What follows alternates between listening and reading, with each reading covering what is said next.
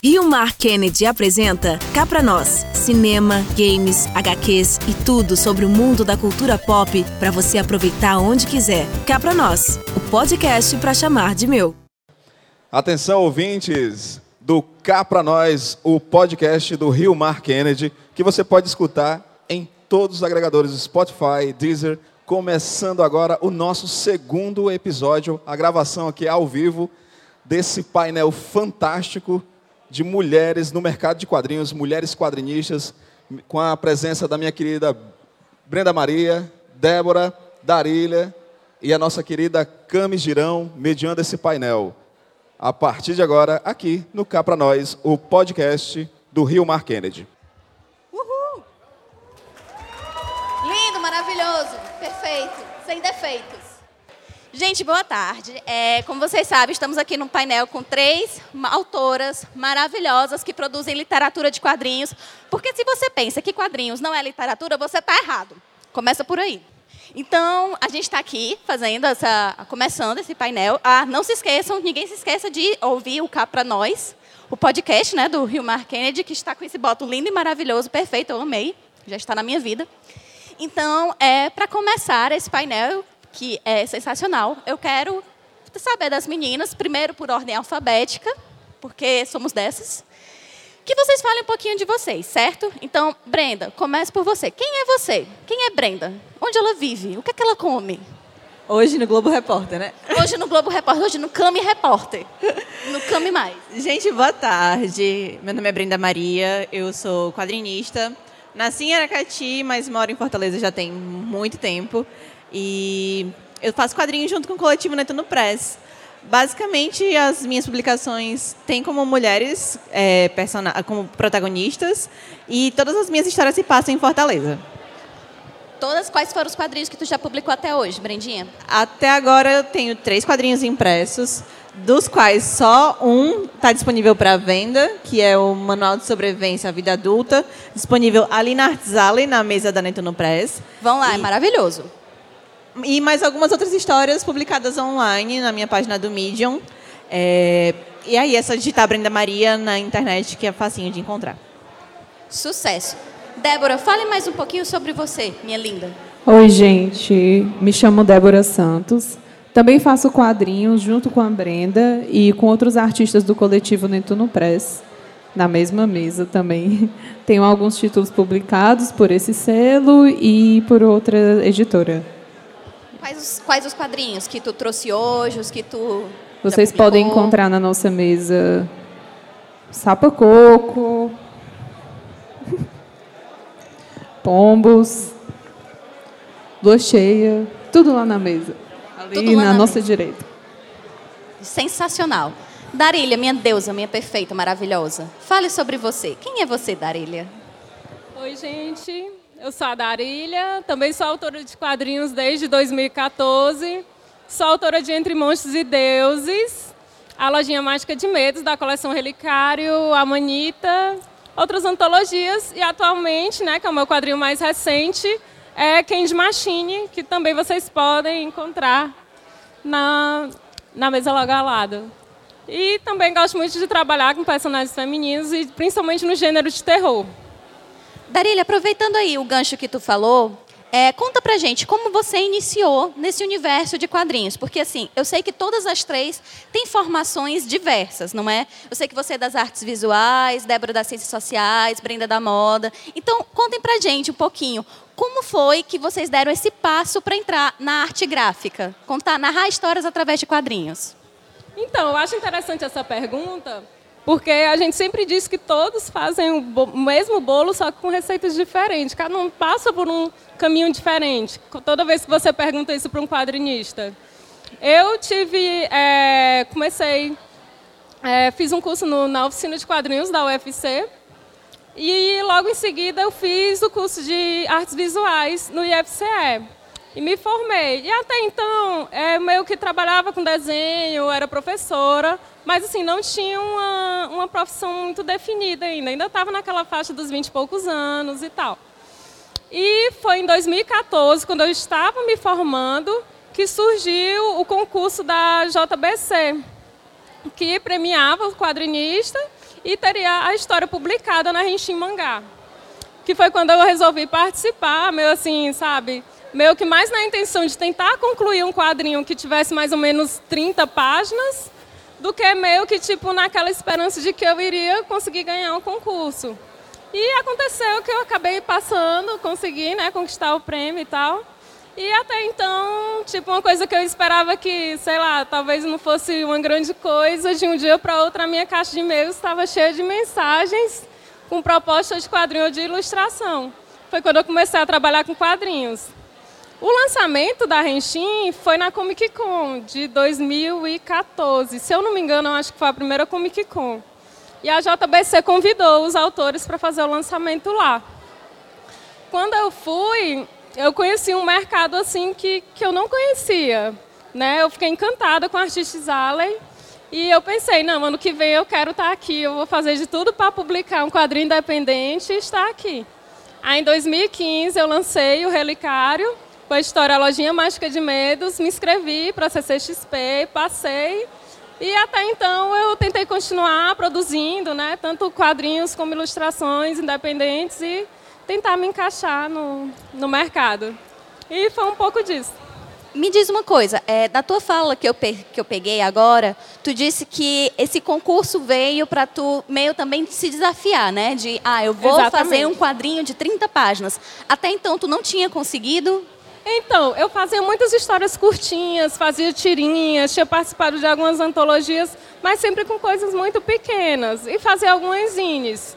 Mas, assim, nada muito grande. Eu sempre via que tinha autores que faziam séries longas, né? faziam graphic novels, enfim, um pouco maiores. E eu pensei, não, é uma forma de eu me desafiar para fazer algo que seja um pouco maior, que tenha um pouco mais de profundidade, mesmo no roteiro, que eu tinha uma dificuldade maior em fazer o roteiro.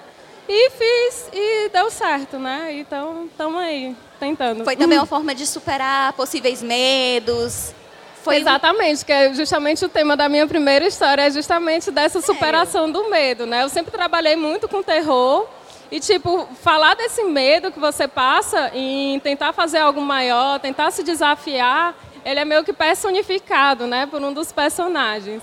Então é meio que esses temas que eu uso. Eu sempre tento trabalhar um medo camuflado com a realidade, gênero de terror com, camuflado com a realidade.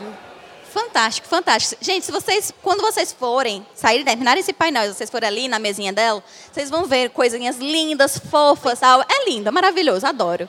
Débora, você, meu doce, meu pudim, minha linda. Fale um pouquinho aí sobre a sua história. Como você entrou no universo dos quadrinhos? Eu, eu acredito aqui que, como a Darília e a Brenda, sempre desenhei. E a maioria das pessoas que trabalham profissionalmente né, são crianças que nunca pararam de desenhar. Mas eu comecei a me interessar por quadrinhos na adolescência, né? Conheci Sandman, eu acho que aqui muita gente já deve ter lido. E aí eu fiquei deslumbrada, porque eu descobri que quadrinho não era só um homem bombado com a cueca por cima das calças, com roupa de cinco. E eu não me interessava por isso, né? Mas eu fui conhecendo outras coisas, é, estudei ciências sociais. Durante a faculdade eu comecei a trabalhar e aí finalmente eu tive grana para pagar cursos de desenho, de pintura. Fui aluna do estúdio do Daniel também. É, fiz curso de quadrinhos lá, fiz curso de desenho. E também estudei outras coisas, né? Estudei pintura tradicional, estudei desenho acadêmico mas eu realmente comecei a fazer quadrinhos é, profissionalmente há mais ou menos uns cinco anos atrás, né? É, principalmente com a Netuno. Antes eu já fazia umas coisas, um, publicava coisas no Facebook, historinhas curtas, mais de organizar tudo, fazer um zine, ir para feira, conhecer outros profissionais. Realmente foi nessa época, né? E comecei pelo Independente aqui, assim como as meninas, tanto Darília como Brenda, né? A gente é, fazendo todo o processo, desde a criação da história, montar o livro para imprimir, é, ir para a feira vender. Então, foi uma experiência muito massa, assim, porque a gente conhece todo o processo, né? desde a concepção da história até a distribuição, venda, contato com os leitores. É muito legal. E me conta, é, você disse que fez né, cursos e tal, mas você já se arriscava antes mesmo desses cursos, não é?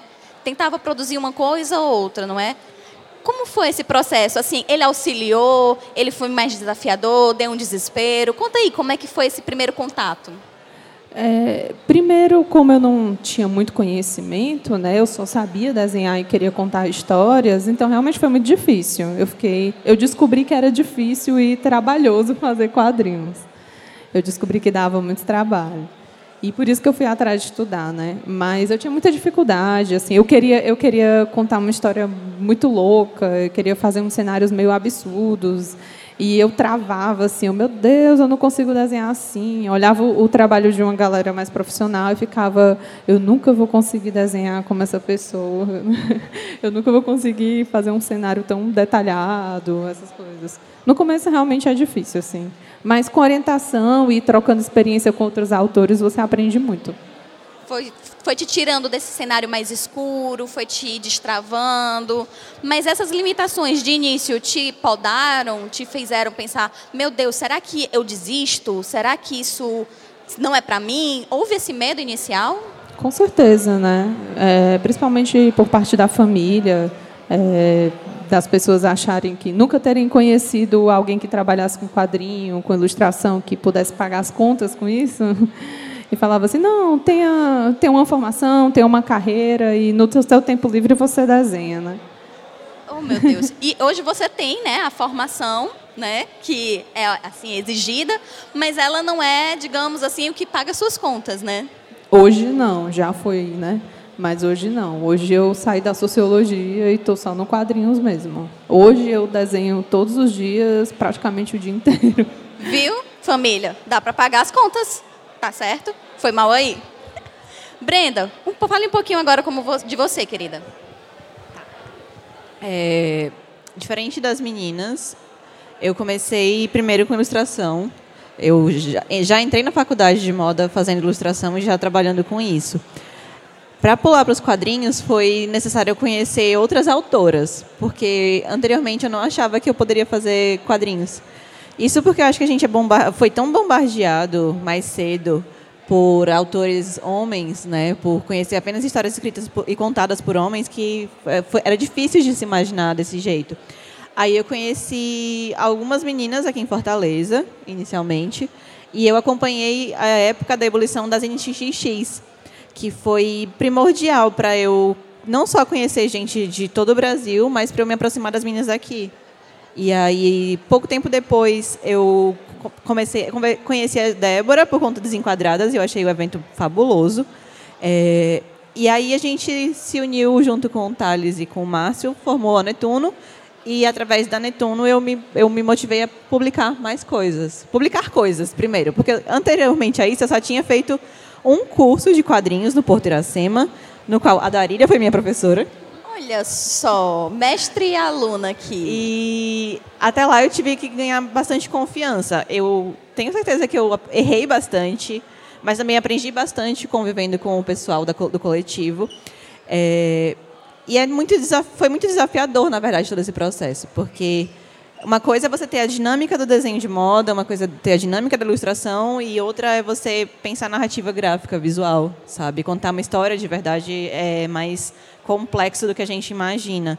E de 2015, 2015 para cá, gente, eu tenho certeza que eu aprendi bastante. Eu acredito que quando você começa a contar histórias, independente da forma narrativa com que você escolhe, é, sempre vai haver esse momento de erros quando você está começando. E a gente não aprende sem esses erros. A gente tem que errar um bocado até a gente conseguir encontrar a forma correta e trocar e compartilhar as experiências. É um processo que nos ajuda a achar esse modo de você narrar, a encontrar esse, esse meio. E quadrinho é muito complicado, meu Deus do céu, é muito difícil. Porque, por exemplo, eu, no caso, eu sou romancista. Então, é, quando eu fui me deparar com a linguagem do roteiro, é tudo muito mais condensado e é muito mais visual, porque você pensa em quadros e não e menos em, em, em palavras revidas. Meu Deus, o que é que está acontecendo? E você fica meio meme da Nazaré Tedesco. Então, imagino que tenha sido muito difícil, né, esse primeiro contato. Sim. Uh, logo no começo, eu não fazia o roteiro antes de fazer o quadrinho. Eu já fazia o desenho e eu já imaginava o que, que no desenho a gente ia, a gente, eu, ou eu, aliás, o que eu faria depois, né? Tipo, tanto que o nosso primeiro quadrinho juntas, meu com a Débora, o Como Sobreviver à Terra da Luz, a gente fez, a gente pensou tudo o que ia ter na página e só depois a gente foi escrevendo o roteiro, as falas. Ah, o Silêncio, que foi a minha primeira publicação sozinha, também foi nesse esquema. Tipo, eu, pense, eu sabia o que, que eu ia eu querer colocar lá, sabia qual era as cores que eu ia utilizar no quadrinho, como seria minha personagem, sabia tudo. O roteiro veio depois. Só agora, acho que de um ano para cá, é que eu tenho realmente começado do princípio da, do roteiro, para depois a criação do personagem, para depois a layerização da página, para finalização da página e para cor, cor e publicação. Isso vai entrar agora num processo bem legal, que é o processo criativo de vocês. Eu quero que vocês fontem agora para compartilhar com o pessoal, porque processo criativo é sempre uma coisa muito pessoal, né? E a Darília falou aquele negócio né, da receita de bolo, que é, funciona muito, muito para é, muito uma pessoa. Assim, a dosagem perfeita, né? Então, comentem aqui com a gente como funciona, como surgem as ideias, como vocês organizam. Vocês são mais metódicas ou vocês são mais. Não, eu vou deixar aqui a inspiração falar. Contem aí um pouquinho. Então, eu acho que vem é, a inspiração ela vem muito de coisas externas e de coisas internas ele vem muito de uma questão de você se autoavaliar. Eu acho que o autoconhecimento é o primeiro passo que você tem, tanto para construir uma história, para se reconhecer mesmo, independente de uma profissão, seja de quadrinho ou de ilustração, principalmente a gente que tem uma pegada mais artística. Então, você se autoconhecer parece até bobagem ou algo mais assim, mas é o primeiro passo a você se conhecer. Então, é, eu acho que me avaliando e reconhecendo esses tipos de medos, logo eu que trabalho com, com histórias de terror, ele meio que me ajudou a construir alguns personagens. Tipo, como eu disse, eu estava naquela transição dos 20 e poucos anos, né, já entrando para uma fase adulta. Então, meio que é, me utilizar como inspiração foi o primeiro passo. Até porque até então... essa transição é uma história de terror. É. Virar adulto é uma história de terror, a princípio. Pois é. Aí vem também de fatores externos também, né? Eu fui uma criança bem assim, que gostava muito de histórias de terror desde criança, assistia muito filme, né? E morria de medo também, mas sempre era desafiador para mim aquilo. E eu sempre pensava, não, se eu fosse fazer alguma história, tinha que ser algo que dava medo, porque era aquela adrenalina que eu gostava, aquele coração palpitando ali de medo, é, sei lá, me deitar na cama e não conseguir dormir, que sabe, me inspirava bastante. Então, crescendo, eu sempre via né, que o preto, o escuro estava sempre presente, aquelas cores mais sombrias, estava tudo presente ali, e eu via, não, era esse caminho que eu tinha que, que trilhar. E até então, assim, analisando né, de uma maneira mais crítica, eu vejo muitos filmes de terror, né, tanto hollywoodianos como de outros países, para tentar me inspirar também, né? Converso com pessoas, né, para aquela conversinha básica, e aí, né, como é que vai tal saber como é que é a, a opinião da pessoa. Histórias em quadrinhos de terror, principalmente, o Japão me inspirou bastante, né? o Junito, principalmente. E, enfim, e até então eu fico tentando trabalhar isso, desde tipo ilustrações também, eu tento pegar várias referências externas e da moda também, né? Que eu pego muito da moda sombria japonesa também, mais gótica e tal, para tentar trabalhar nos quadrinhos. E eu acho que isso meio que, andou, é, meio que ajudou a construir um pouco do estilo que eu trabalho até hoje. Foi meio que isso. E como tu organiza, assim, ok, Darília tem uma história, como a Candy Machine. Como foi o processo de tu transformar isso em um quadrinho? Como foi que tu organizou as ideias? Como aconteceu? Então, é, normalmente é, a parte do roteiro, eu acho ela um pouco mais caótica. Como eu fui mais assim, sou desenhista desde criança, sendo bem sincera, eu nunca achei que eu tivesse essa relação com a escrita, com a relação de criação de história, era mais a parte visual, uma parte de desenho. E eu nunca sei até que ponto eu acredito nisso, de que desenhista tem uma inteligência visual, porque eu me esqueço muito de imagens.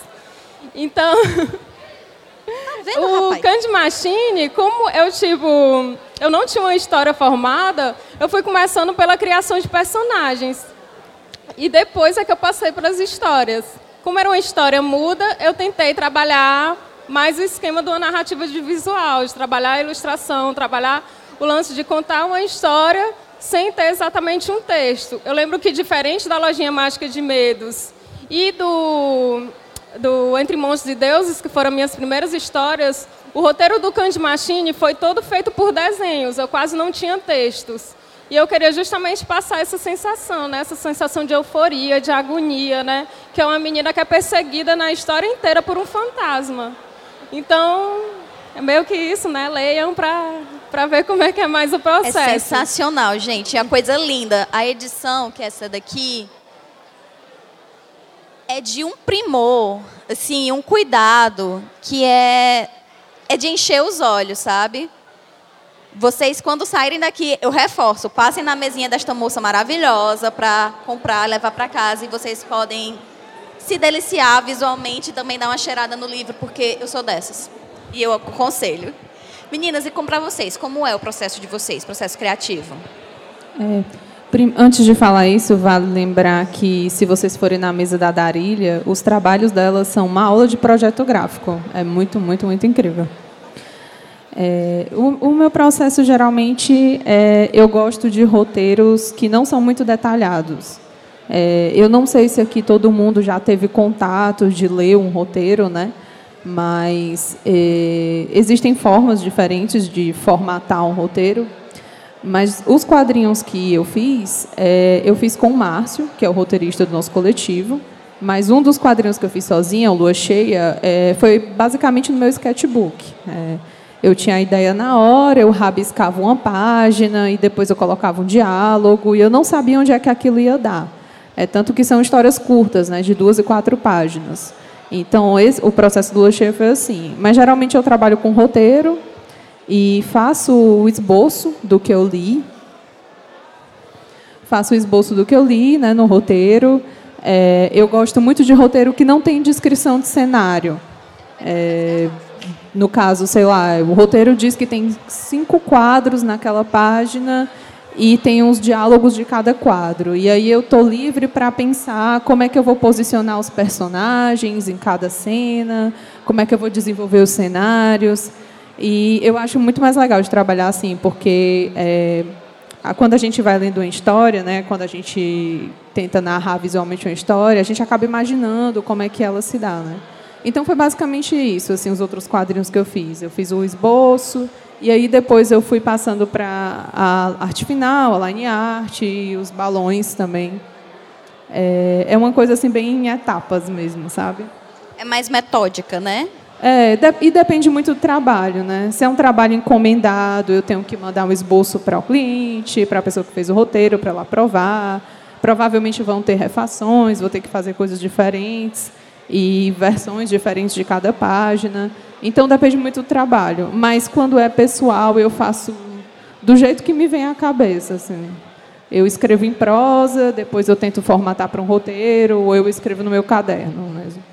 Débora, eu estava lembrando que eu assisti a uma aula com o Márcio, que ele falou que vocês costumam trabalhar juntos.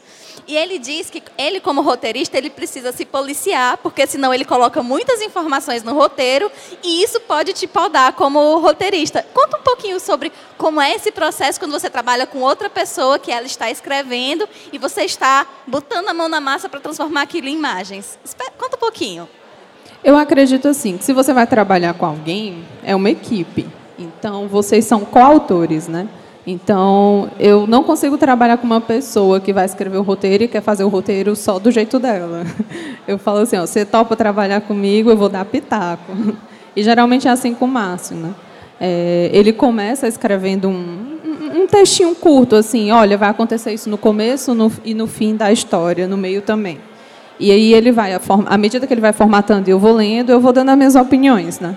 Não coloca isso, não coloca aquilo. É, e a gente vai fazendo as modificações. Mas eu acredito que se é, é, alguém de vocês aqui tem vontade de trabalhar em parceria com outros autores, né? Quem, alguém para desenhar ou alguém para escrever, tenha em mente isso, assim, de trabalhar juntos, de realmente ser coautores, mesmo que seja uma pessoa desempenhando a função de desenhista e uma pessoa desempenhando a função de roteirista, né? Então ele, ele aceita todos os meus pitacos. E quando ele não aceita, a gente debate assim. A gente briga e fica Ele tá bem ali semana sem se falar. concordando. Ele tá bem ali concordando. Pois é. Brenda, com você, como funciona? Então, como eu já falei um pouquinho antes, o início de uma explorada, o meu, meu processo era muito caótico. Como eu trabalho 10 horas do meu dia numa empresa com trabalho fixo de CLT e tudo mais, é, eu me obriguei a seguir uma metodologia. É, eu me obriguei a criar o roteiro antes de fazer a história para que eu não atropelasse processos. E aí eu, eu tô nesse exato momento eu estou no processo de conclusão de uma história para Comic Con. Eu consegui chegar na página 30, Camille. Gente, eu estou lendo essa história, é maravilhosa. Nesse exato momento, eu tenho até agora 30 páginas de um roteiro de 42 é, e esboços das personagens. Eu criei toda a, a psico- todo o psicológico das personagens, todo o character design.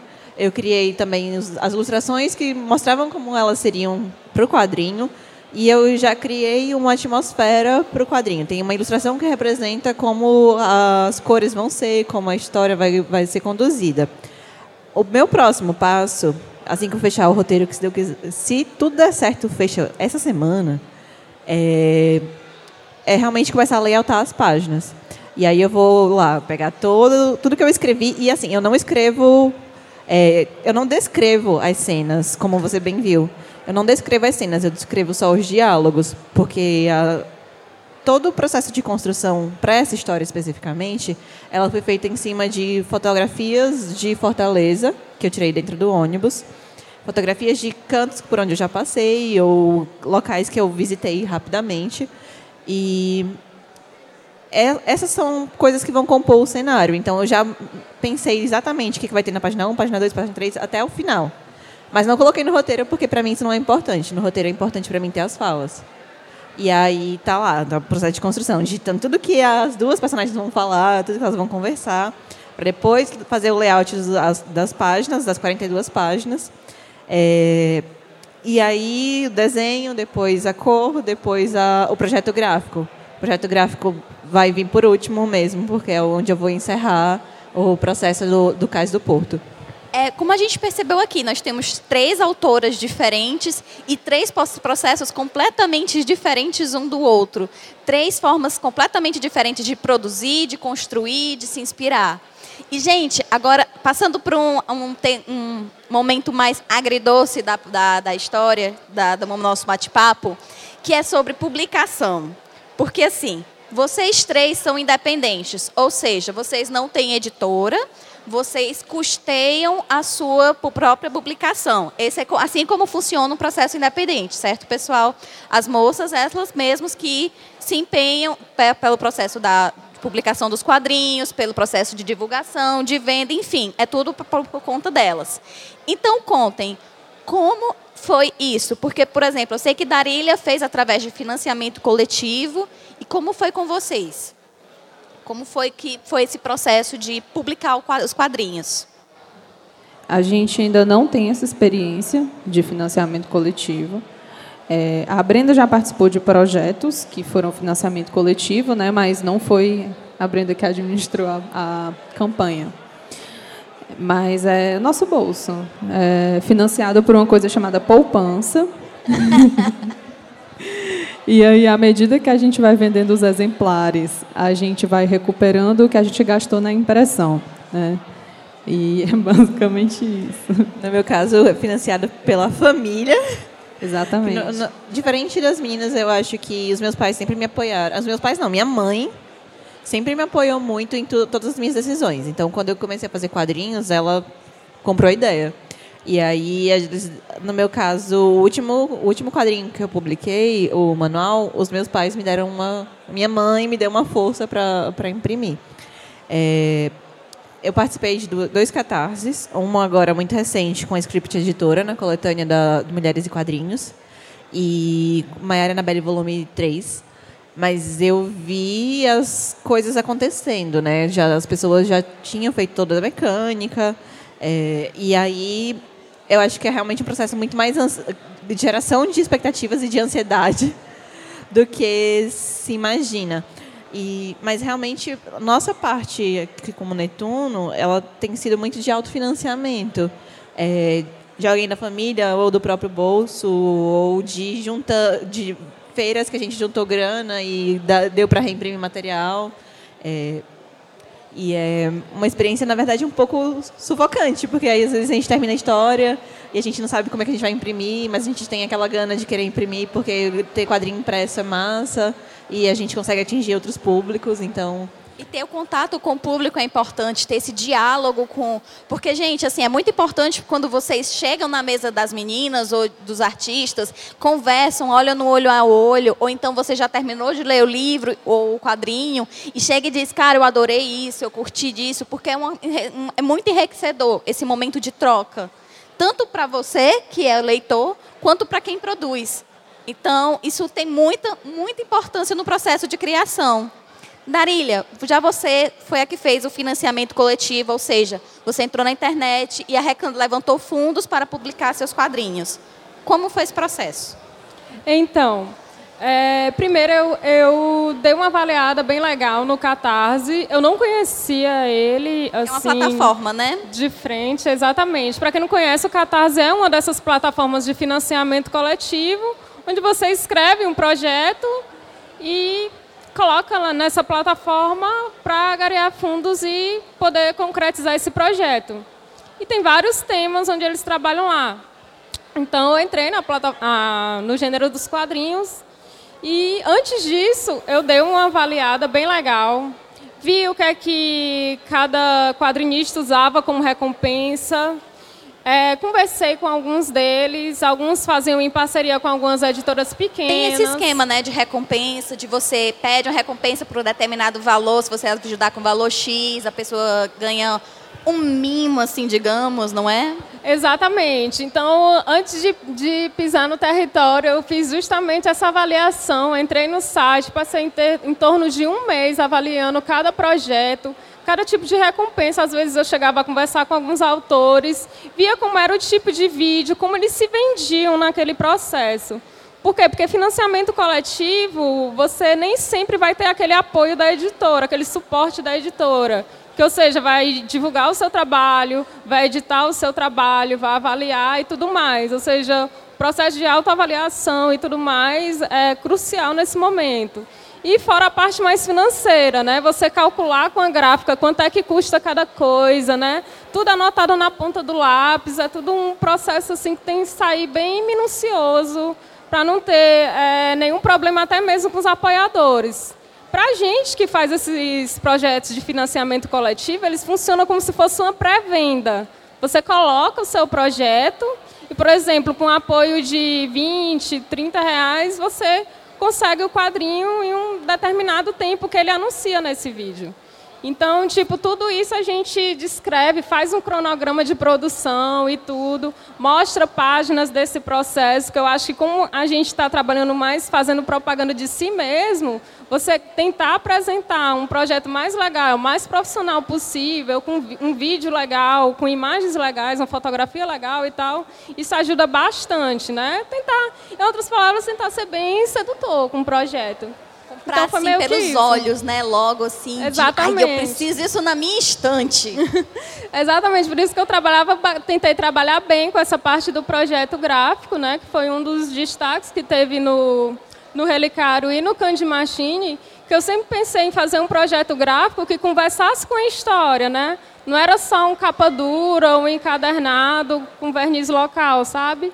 Tinha que ter uma história por trás daquele projeto. Tipo, o relicário, ele abria em forma de um relicário, né? E vinham duas histórias dentro. Então, tudo tinha uma história por trás. Então, acho que tudo isso meio que ajudou a, a vender um pouco mais desse trabalho na internet.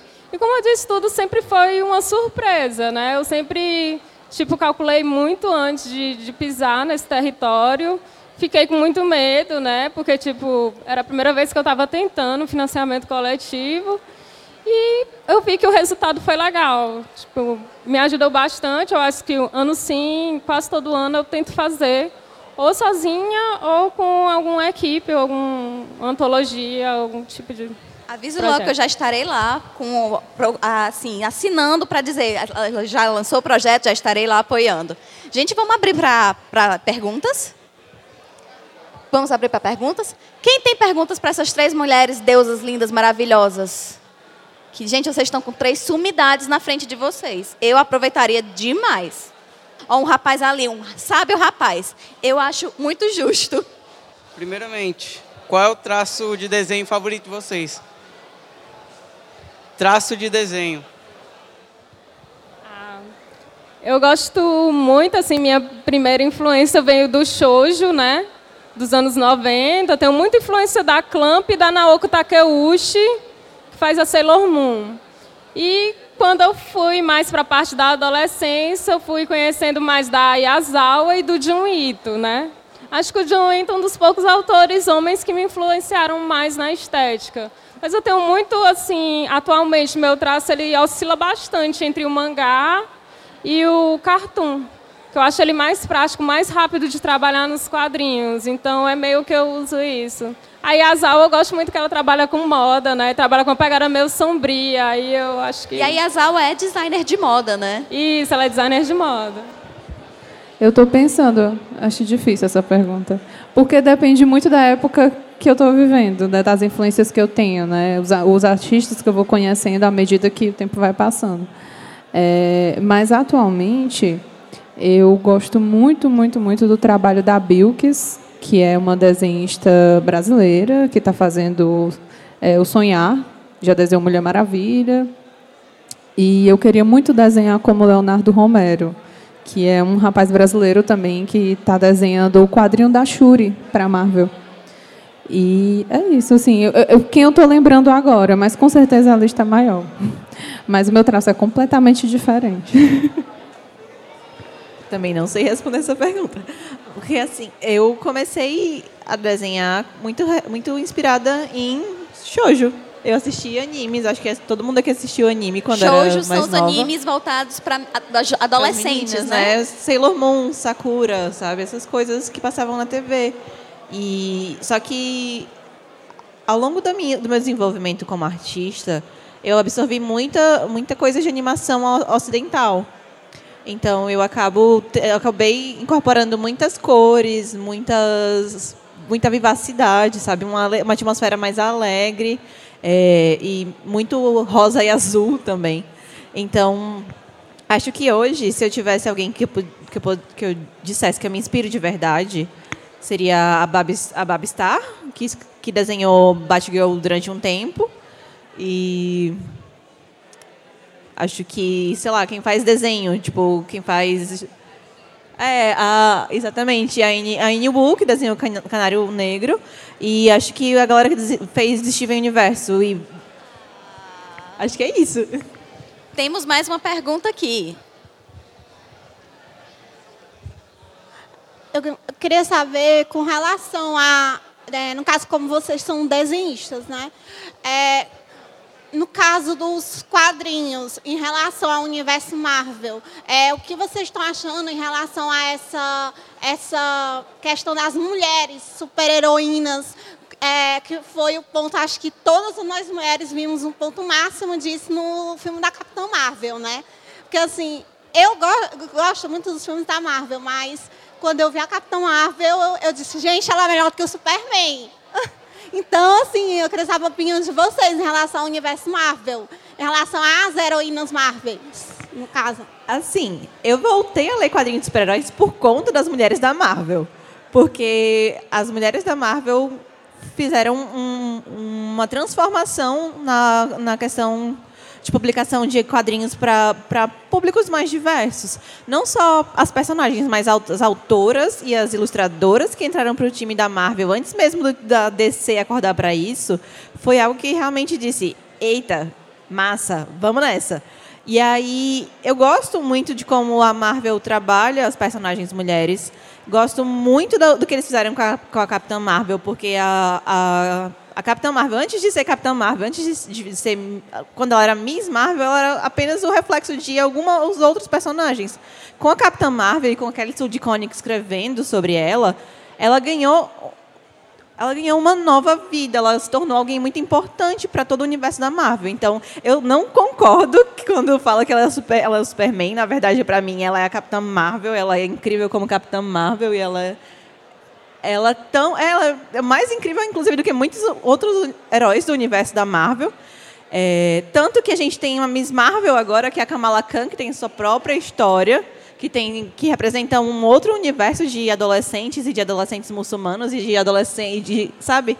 É um universo que, para mim, é muito mais, muito mais com, contempla muito mais pessoas do que o próprio universo da DC.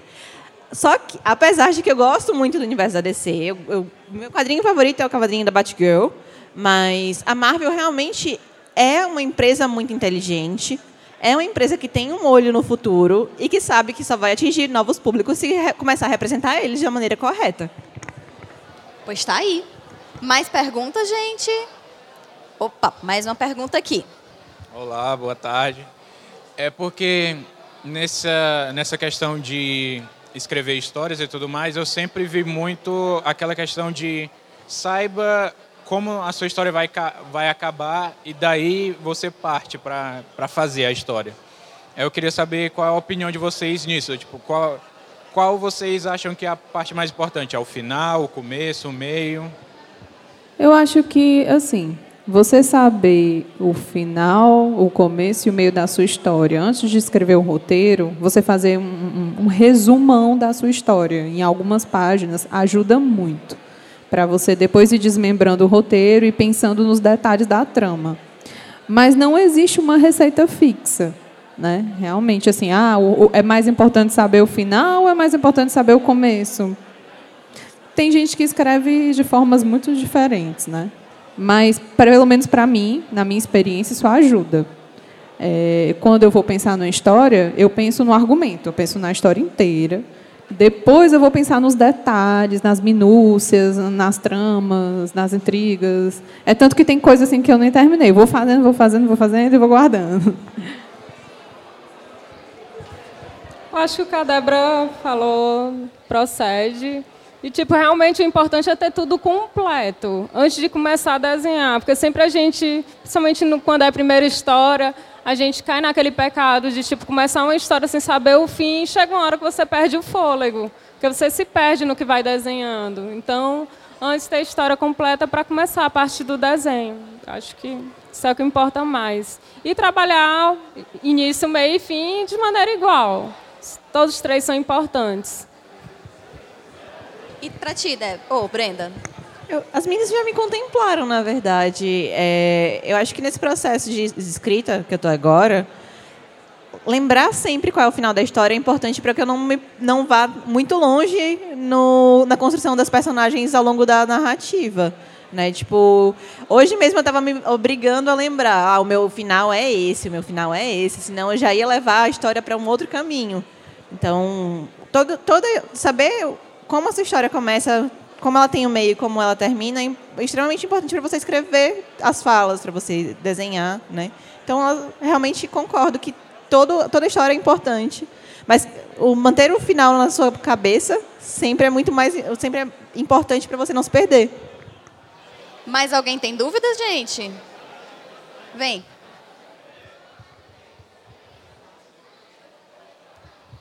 É, não é exatamente uma pergunta, mas uma questão. Por exemplo, eu sou uma pessoa meio contraditória por.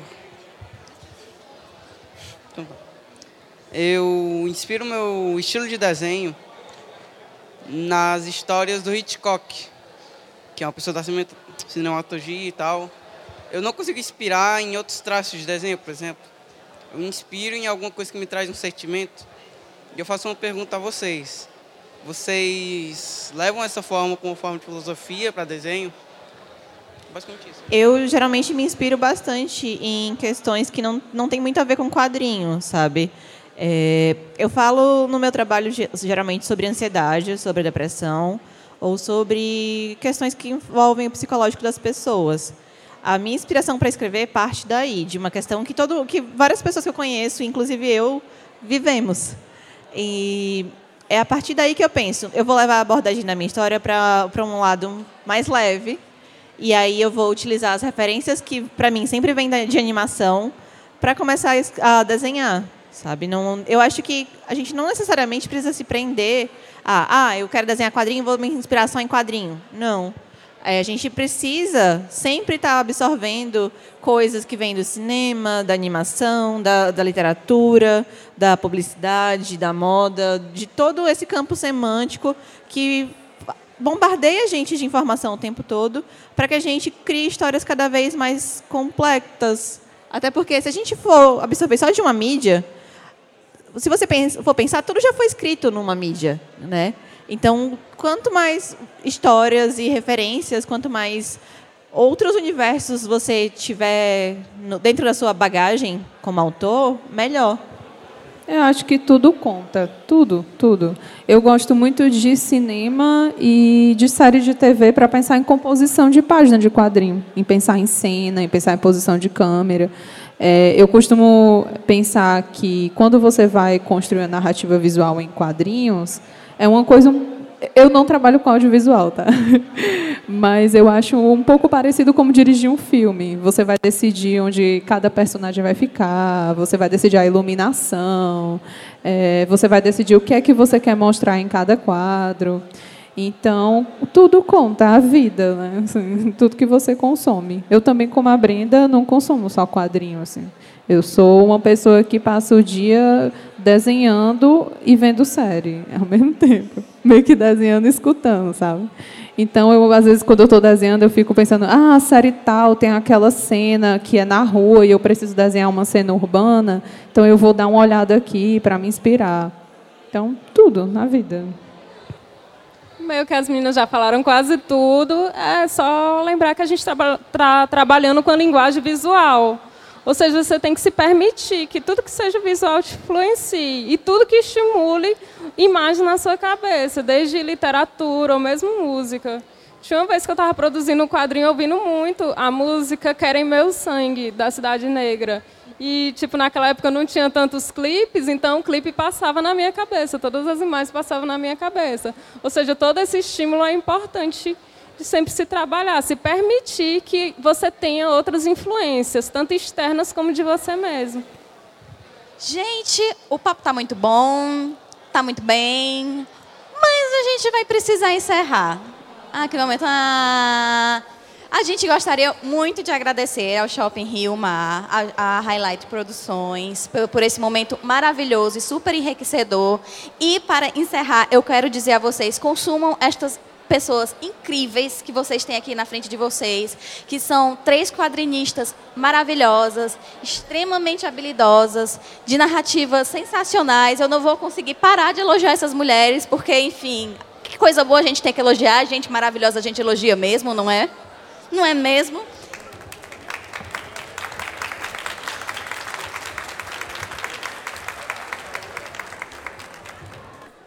Esse foi o segundo episódio do podcast do Rio Mar Kennedy. Agora sim, vocês curtiram aqui o painel mediado pela Cami, fizeram muitas perguntas. As perguntas de vocês saíram no segundo episódio do Cá Pra Nós. E não se esqueçam de seguir o Rio Mar Kennedy em todas as redes sociais, acessar os agregadores Spotify e Deezer para ouvir o Cá Pra Nós, o podcast do Rio Mar Kennedy.